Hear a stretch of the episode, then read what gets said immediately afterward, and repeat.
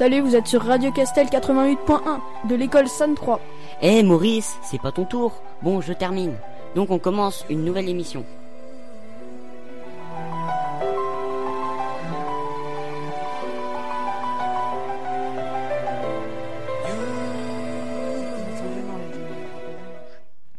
Bonsoir et bienvenue sur Radio Castel, là où les enfants prennent l'antenne.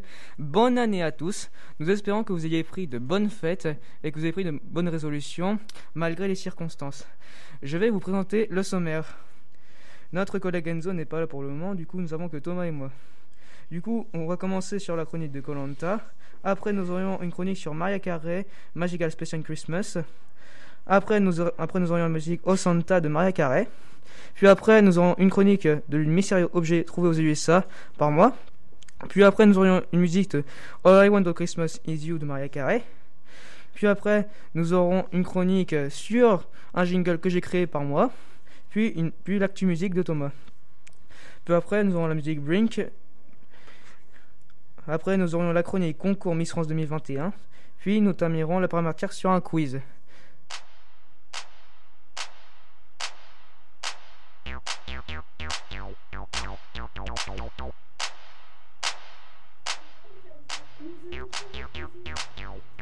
Et donc maintenant c'est quoi?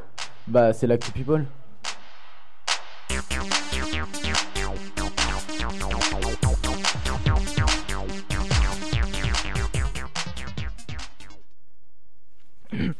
Bonsoir et bienvenue sur Radio Castel, là où les enfants prennent l'antenne. Je vais vous faire la chronique sur l'émission sur l'émission française Colanta. Colanta, intitulée Les aventuriers de Colanta, lors de la première saison, est une émission de la télévision française de télé-réalité et d'aventures diffusée sur TF1 depuis le 4 août 2001. Elle est d'abord présentée par Hubert Auriol, puis par Denis Brognard depuis 2002. Cette année, en 2020, nous avons eu deux émissions de Colanta qui étaient L'île des héros et Les quatre terres. L'île des héros a, été un vrai ravage sur la télévision française, c'est-à-dire insultes et menaces de mort à des aventuriers. Je peux comprendre avec la sortie de Sam, Théora et de Jessica. Il avait plus Claude sur qui compter. Au poteau, c'est Nawel qui a gagné. C'est Nawel qui a gagné les poteaux. Elle décide de prendre Inès avec elle, très décevant de sa part. C'est donc Nawel qui gagne Colanta, l'île des héros. J'étais très déçu que ce ne soit pas Claude qui gagne, après, nous avons eu Colanta les quatre terres. Le thème a été que tous les participants venaient d'une région différente, ouest, est, sud et nord.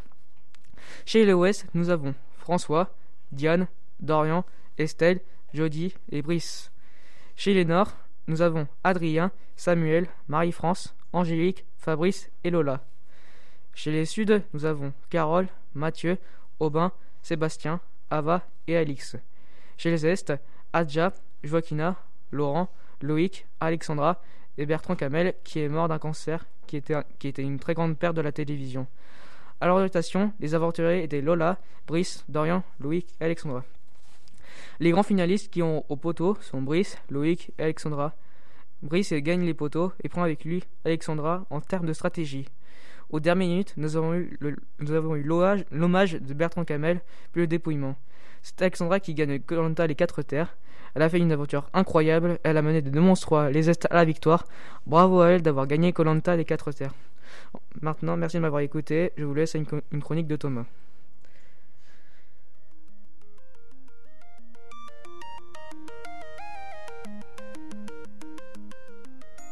Chérie Oui Y'a quoi ce soir à la télé Je sais pas. Alors écoute le programme télé sur Radio Castel.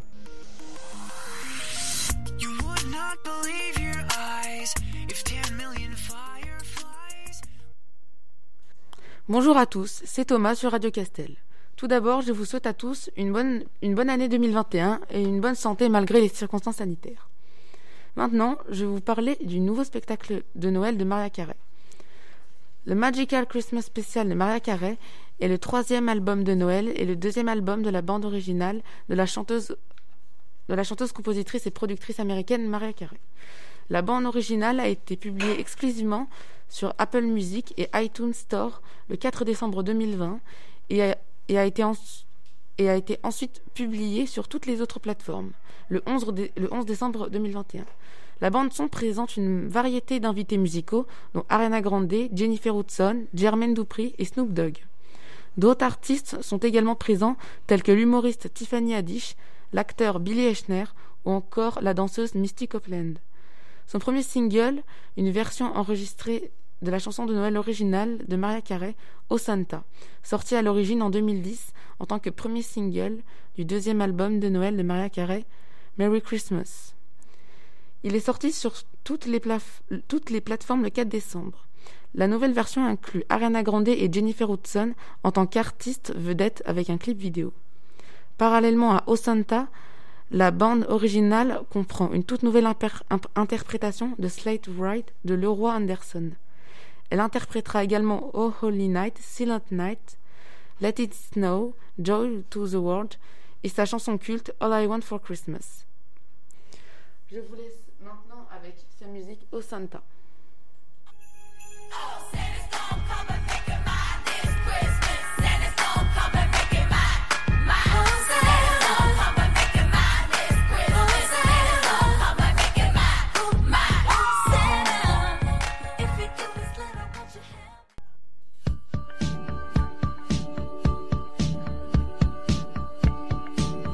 Radio Castel, on aime. Radio Castel, on aime. Radio Castel, on aime. Radio Castel, on aime. Radio Castel, on aime. Radio Castel, on aime. Radio Castel, on aime. Radio Castel, on aime. Radio Castel, on aime. Radio Castel, on aime. Radio Castel, on aime. Radio Castel, on aime. Rebonsoir et re-bienvenue sur Radio Castel, là où les enfants prennent l'antenne.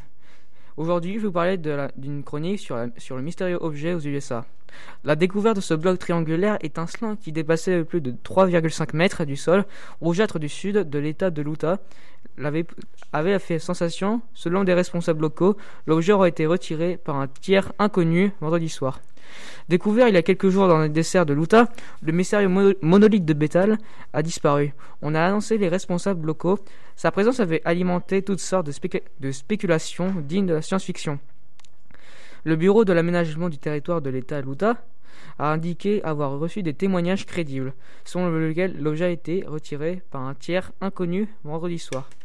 Le bloc triangulaire étincelant, qui dépassait de plus de 3,5 mètres du sol rougeâtre ah, du sol rougeâtre du, de l'État de l'Utah avait été découvert à la mi-novembre par des responsables locaux et baïs qui survolaient la zone pour compter des, spécimens de mouflons. Après, après, avoir été atterri, ces employés du département de la sécurité publique de l'Utah avaient pu examiner le monolithe de métal, mais n'avaient pu découvrir aucune indication claire de qui aurait pu placer là. L'annonce de cette découverte était vite devenue virale sur Internet. Beaucoup notant des similarités avec les étranges monolithes extraterrestres du film, du film de Stanley Kubrick 2001, L'Odyssée de l'espace, bien que les autorités se soient refusées à, révéler la localisation du monolithe pour ne pas attirer des ordres curieux. Une course s'est rapidement engagée en ligne pour déterminer son emplacement en se basant sur les formations géologiques alentour et certains ont réussi à se localiser. Merci d'avoir écouté ma chronique, je vous laisse avec une musique.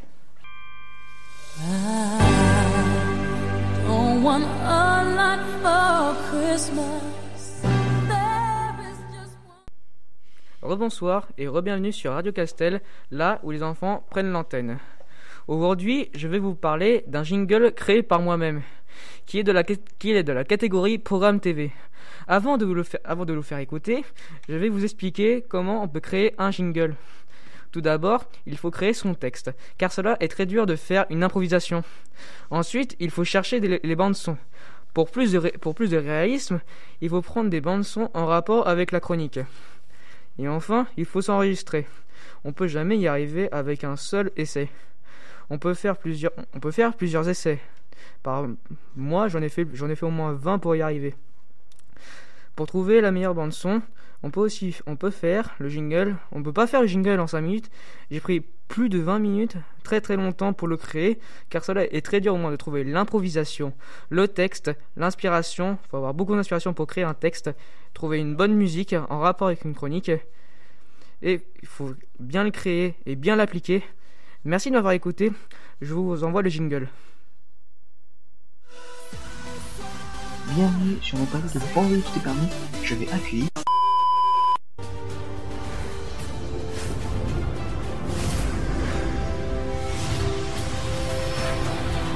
Restera une seule chronique et sera programme.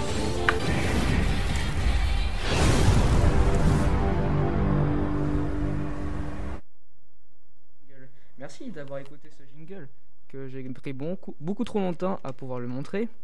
Merci de m'avoir écouté sur cette chronique. Merci. Je vous envoie la chronique Actualité musique de Thomas.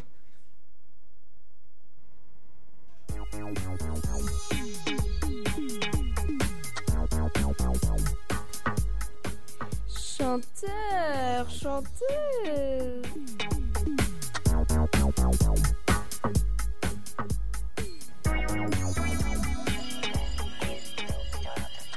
Rock, Zikmu.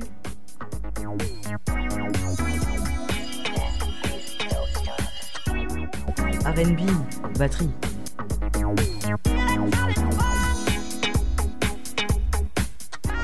Guitare, flûte. Place à la musique.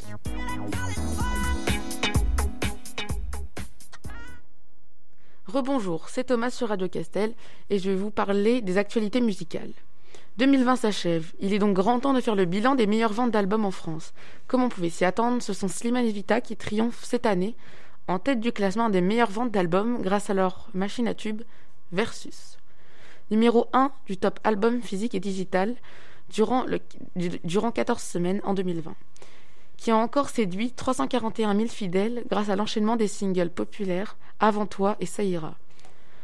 Un beaucoup, un de projecteurs aux victoires de la musique euh, ou aux Energy Music Awards, sans oublier une réédition parue en octobre dernier.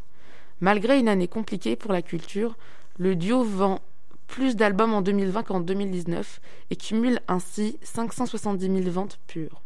Mylène Farmer propose le troisième best-of de sa carrière après Les mots en 2001 et, et 2011. Après les sorties retentissantes de Désobéissance et de, live 2000 et, de son live 2019, Mylène Farmer est de retour avec Histoire 2, un projet regroupant les titres les plus marquants de sa carrière. On y retrouve notamment l'inédit L'âme dans l'eau, dévoilé à l'occasion de la sortie du documentaire Mylène Farmer, l'ultime création. Son nom, Histoire 2. Enfin, pour terminer, je vais vous parler du nouvel album de Katy Perry. Après Smile, son nouvel album est Cosmic Energy, avec la chanson qui est en train de buzzer actuellement, Not the End of the World. Je vous invite à l'écouter. Je vous laisse avec la chanson Break Free.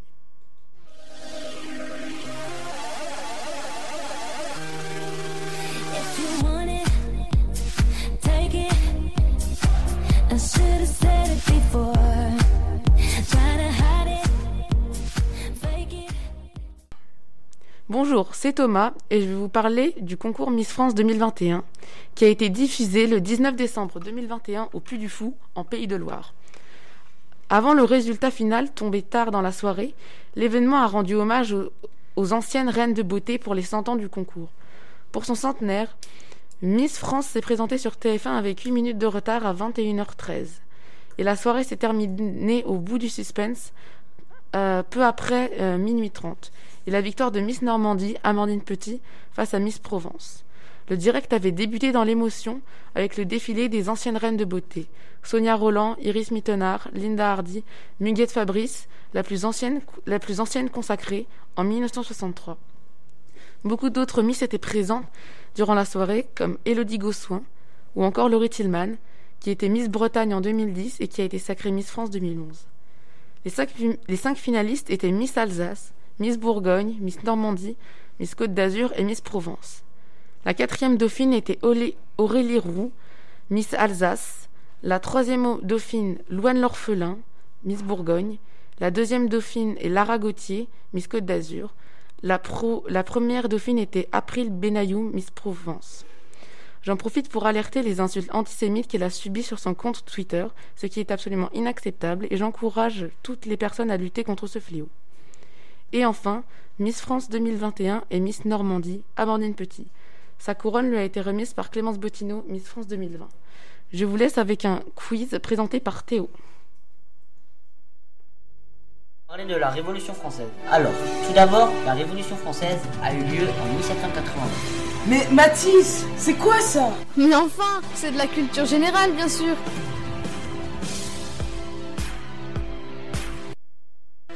Bonsoir. Et bienvenue, ch- chers auditeurs, sur Radio Castel, là où les enfants prennent l'antenne.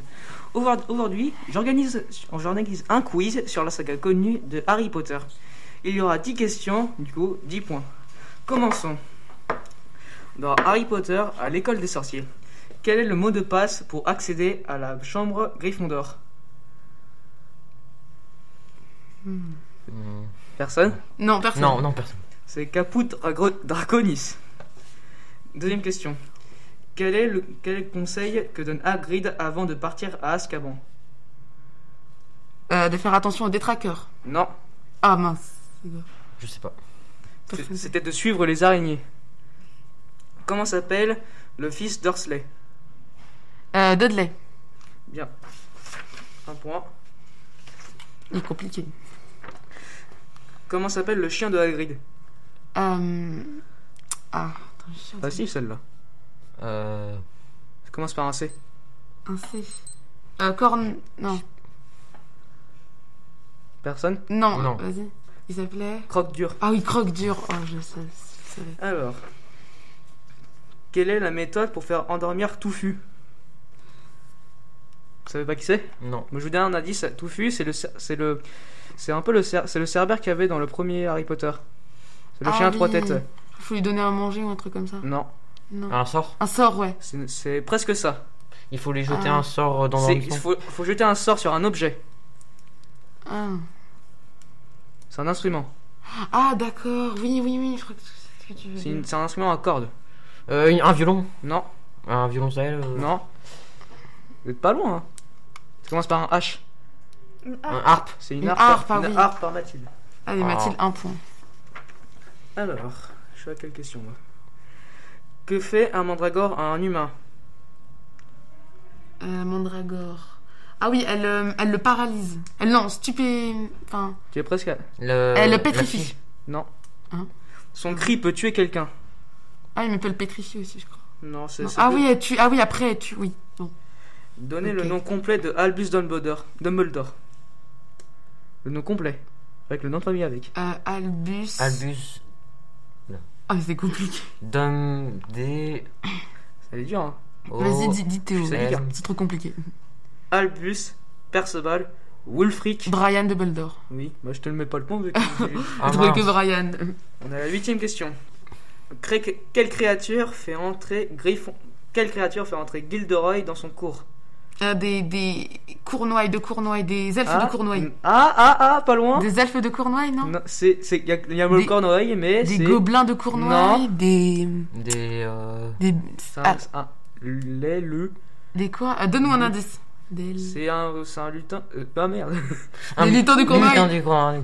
Ah, J'ai j'ai entendu Charles en premier. Ah vous, êtes, bah. vous êtes tous pas... Vous êtes tous Oh. pas. Lutins de... C'est des lutins de Cournois? Ouais. Ah, c'est sûr, c'est ça?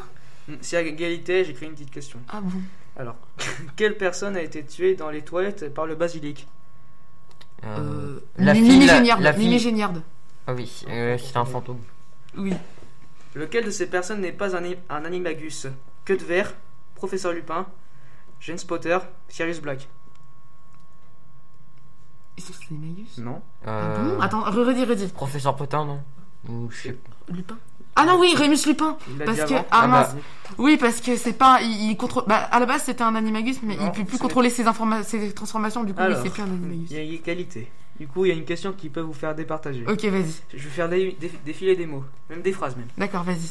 Alors, je suis un animal, je, je suis un animal couvé par une grenouille.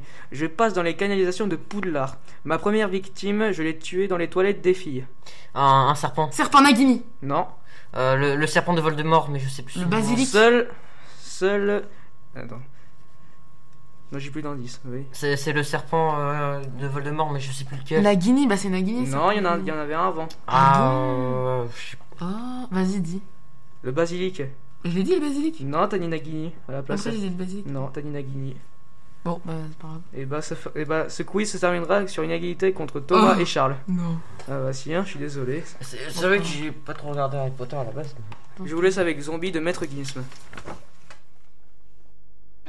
Ma raison somnolée, ma conscience me conseillait, mon subconscient me déconseillait, mais mon esprit veut s'envoler. Ma raison somnolé. Ma conscience me conseillait, mon subconscient me déconseillait, mais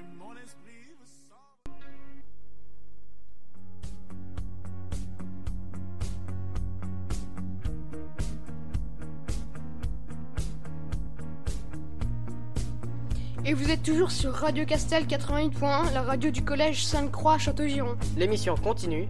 Pour de nouvelles chroniques et de nouvelles musiques.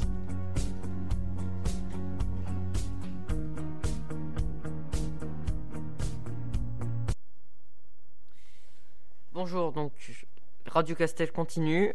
La chronique suivante donc sera présentée par moi-même, une date, une histoire. Ensuite, ce sera la chronique de 30 jours max avec Mathilde, puis ma chronique sur le vent des globes, puis, puis la musique on écrit sur les murs. Ensuite, euh, oula. ensuite la chronique sur le téléthon avec Mathilde, puis le vaccin du coronavirus avec moi-même. Ensuite, la chronique de Inès Reg Avec Mathilde et la musique de Pirates des Caraïbes. Sur ce, bonne émission. Bonjour, c'est Charles et aujourd'hui donc euh, vous êtes toujours sur Radio Castel et je vais vous parler donc euh, je continue toutes les trois semaines avec euh, ma chronique qui s'intitule Un- une date une histoire et aujourd'hui donc je vais vous parler donc des romages. Donc, la date, qui la date qui correspond est variable, mais c'est surtout, c'est souvent le 6 janvier qui fait référence à l'épiphanie. L'épiphanie, ou jour du roi, est une fête chrétienne. Épiphanie provient du mot grec epiphania, qui signifie manifestation.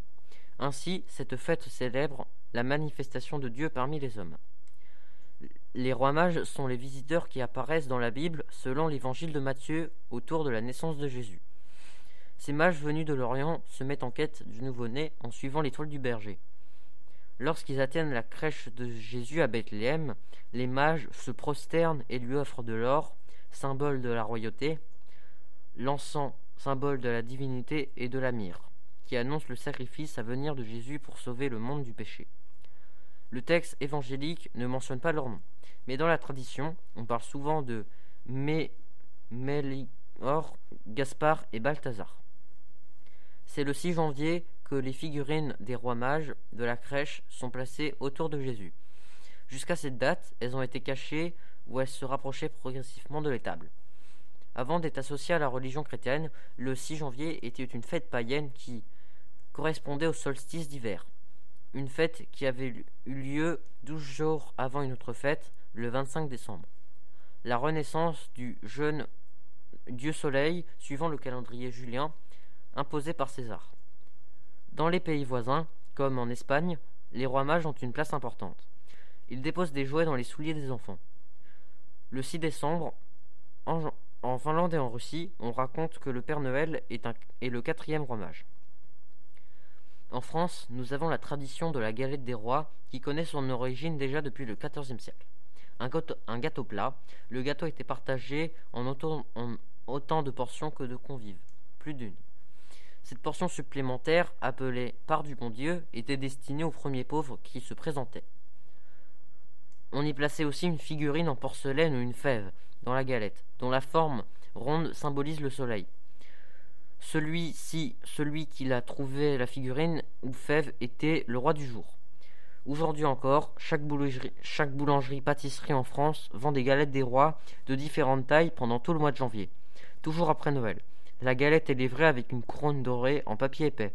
Il y en a pour tous les goûts. La traditionnelle, galette de frangipane ou briochée ou encore face farcie aux pommes et chocolat. Quant à la date pour manger la galette, elle a eu lieu le dimanche suivant le 6 janvier, parce que les gens ne sont pas au travail et ainsi toute la famille peut se retrouver autour de la table. Chaque année, le président de la République organise une grande galette des rois à l'Élysée. Cette tradition a été instaurée par l'ancien président Valéry Giscard en 1975.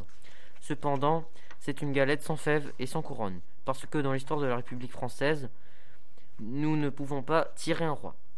C'était Charles avec la chronique Une date, une histoire. Rendez-vous dans trois semaines pour une nouvelle, et je vous laisse avec la chronique de Mathilde, 30 jours max.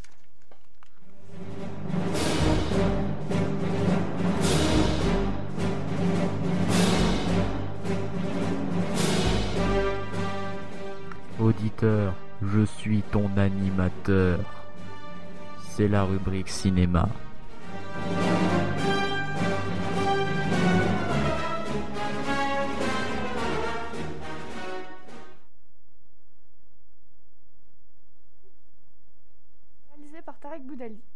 C'est une comédie policière française qui parle de Ryan, un jeune policier plutôt trouillard et maladroit. Son médecin l'informe, à tort, qu'il est malade et qu'il ne lui reste plus que 30 jours à vivre. Ryan pense donc qu'il n'a plus rien à perdre et décide de saisir sa chance. Il veut devenir le héros de son commissariat et ainsi impressionner sa jolie collègue Stéphanie. Ryan va alors prendre d'immenses risques pour appréhender un gros, un gros trafiquant de drogue. La nouvelle comédie de Tarek Boudali, dans laquelle il joue aux côtés de Philippe Lachaud, José Garcia ou encore Marianne Chazelle, est sortie le 14 octobre 2020. Le film est de retour en salle pour la réouverture le 15 décembre 2020. On retrouve ainsi Tarek Boudali dans le rôle d'un flic naze, peureux, victime de tout le monde. Marianne Chazelle en grand-mère instagrammeuse fan de télé-réalité. José Garcia, un méchant trafiquant de drogue. Philippe Lachaud en flic macho, lourdingue et ringard. Julien Arruti, un flic lèche-botte. Et Chantal Latsou en maman prostituée de Julien Arruti. Vous pouvez retrouver ce film au cinéma à Verne-sur-Sèche ou au cinéma Gaumont à Rennes. Je vous laisse avec la musique On écrit sur les murs.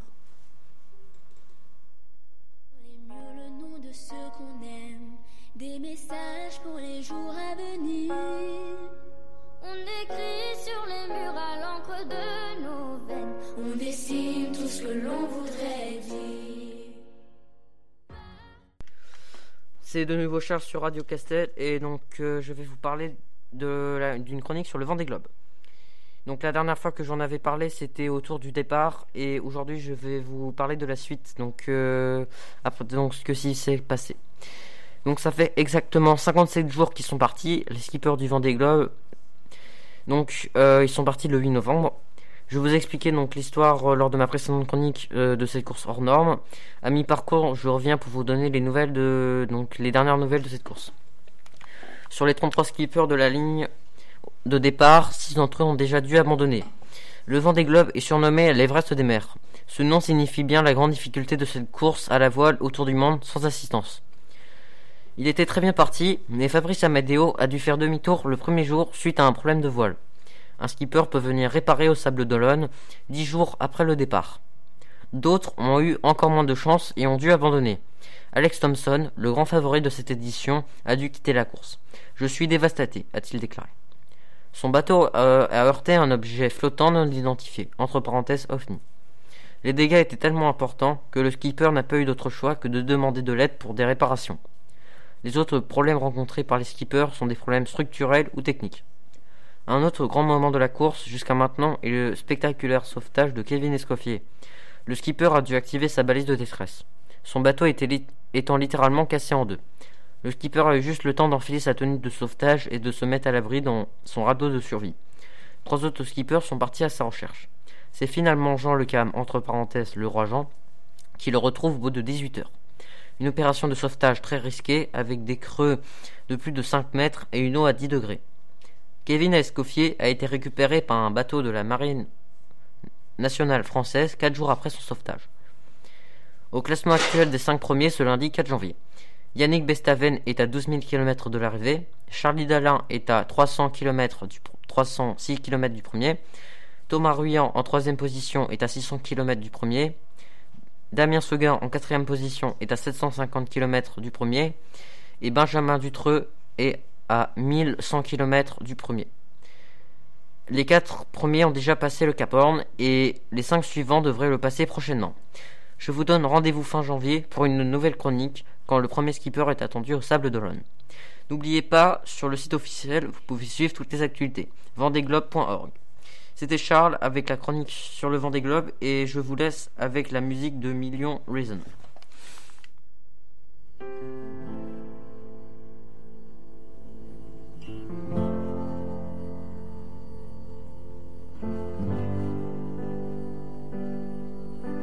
You're giving me a million reasons to let you go. You're giving me a million reasons to quit the show.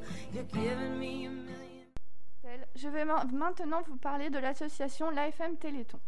L'AFM Téléthon est une association de parents et de malades qui mène un combat sans relâche contre des maladies génétiques rares et lourdement invalidantes. Cette association a été créée en 1958.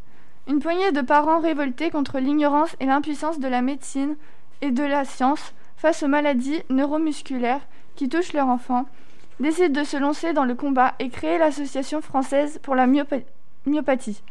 Yolène Kepper, mère de sept enfants, dont quatre atteints de la myopathie du chêne, est la fondatrice et la première présidente de l'association. Cette association a pour but de récolter des fonds pour la recherche et l'amélioration du quotidien des malades. Le Téléthon est un événement caritatif organisé depuis 1987 par l'association. Il est organisé avec l'aide de France Télévisions qui met en place un marathon télévisuel sur ses chaînes le premier week-end du mois de décembre de chaque année, ainsi que l'aide du Lyon Clu- Club. La, la 34e édition du Téléthon a lieu les 4 et 5 décembre 2020 avec le chanteur M. Comme parrain. L'association a récolté plus de 58 millions d'euros. Si vous souhaitez faire un don, rendez-vous sur www.afmtéléthon.fr. Je vous laisse avec Charles qui va vous parler du vaccin contre le Covid. Salut, c'est Mathis et je vais vous parler de la Révolution française. Alors, tout d'abord, la Révolution française a eu lieu en 1789. Mais Mathis, c'est quoi ça? Mais enfin, c'est de la culture générale, bien sûr.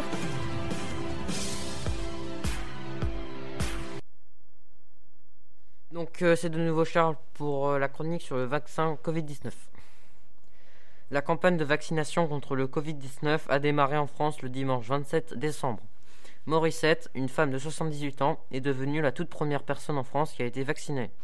Nous en, entendons tellement parler de cette vaccination que je propose de faire un petit tour d'horizon. Dès le début de la pandémie, la recherche de vaccins potentiels contre le Covid-19 a commencé dans plusieurs pays. Face à l'urgence sanitaire une véritable course contre la montre aux quatre coins du monde a commencé. En temps normal, il faut, en général 10 ans pour développer un vaccin.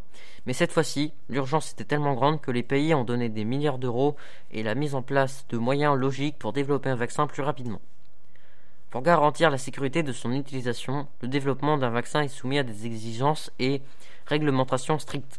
Avant d'être mis à disposition pour tout le monde, le vaccin nécessite la mise en place d'essais cliniques. Les résultats de ces essais doivent être satisfaisants en termes de réponse immunitaire, d'efficacité et de qualité. Les essais cliniques ont eu lieu dans différents pays comme la France, où il est possible de se porter volontaire pour y participer. L'Agence européenne des médicaments puis la Commission européenne ont donné leur feu vert le lundi 21 décembre au vaccin de Pfizer et BioNTech. Grâce à cette autorisation, la campagne de vaccination a pu commencer en France et dans les autres pays européens. Mais qui sera vacciné La haute autorité santé a établi un ordre très précis. Le vaccin sera déployé très progressivement. La priorité est donnée aux personnels les plus vu- vulnérables au virus. Les personnes âgées qui résident dans les EHPAD sont vaccinées en premier, ainsi que les personnels soignants. Ensuite, au fur et à mesure, la vaccination sera également pour des personnes qui présentent un facteur de risque lié à l'âge ou une pathologie chronique et pour une partie des professionnels de santé. Et enfin, la vaccination sera ouverte à partir du printemps à l'ensemble de la population. L'arrivée d'un vaccin suscite des espoirs, mais aussi des craintes. Une partie des Français ne dit pas se vouloir se faire vacciner. Je pense que le mieux est de s'informer auprès de son médecin traitant et via les sites officiels du gouvernement tels que gouvernement.fr slash info-coronavirus slash vaccin et vaccinafo-info-service.fr. En France, la Covid-19 a provoqué plus de deux- 245 000 hospitalisations et plus de 60 000 décès. J'espère que la campagne de vaccination permettra de stopper la pandémie et que nous pourrons retrouver une vie normale. C'était Charles sur Radio Castel. Rendez-vous dans trois semaines pour de nouvelles chroniques et je vous laisse avec la chronique de Mathilde sur Inès Règle.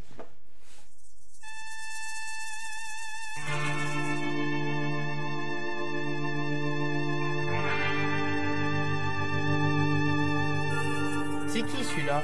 Il a vécu où? Elle a quel âge? Mais qu'a-t-elle fait? Il a eu un Oscar? Ou il a fait un livre? C'est la rubrique biographie.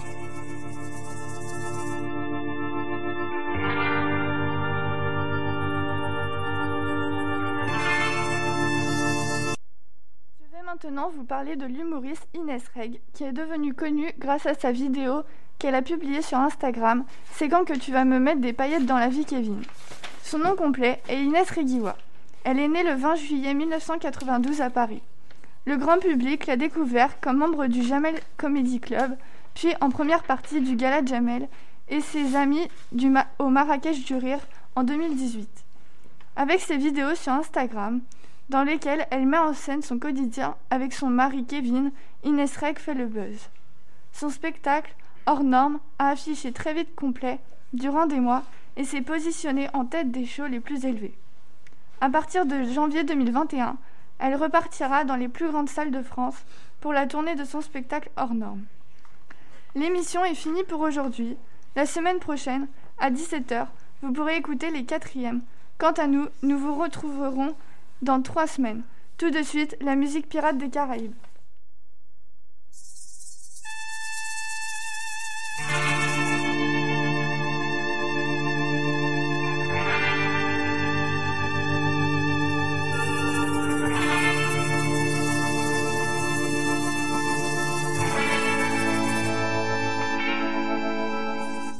Eh bien, j'espère que vous avez passé un bon moment sur Radio Castel 88.1, pays de Château-Giron. C'est déjà fini, mais on se retrouve la semaine prochaine pour une nouvelle émission à partir de 17h.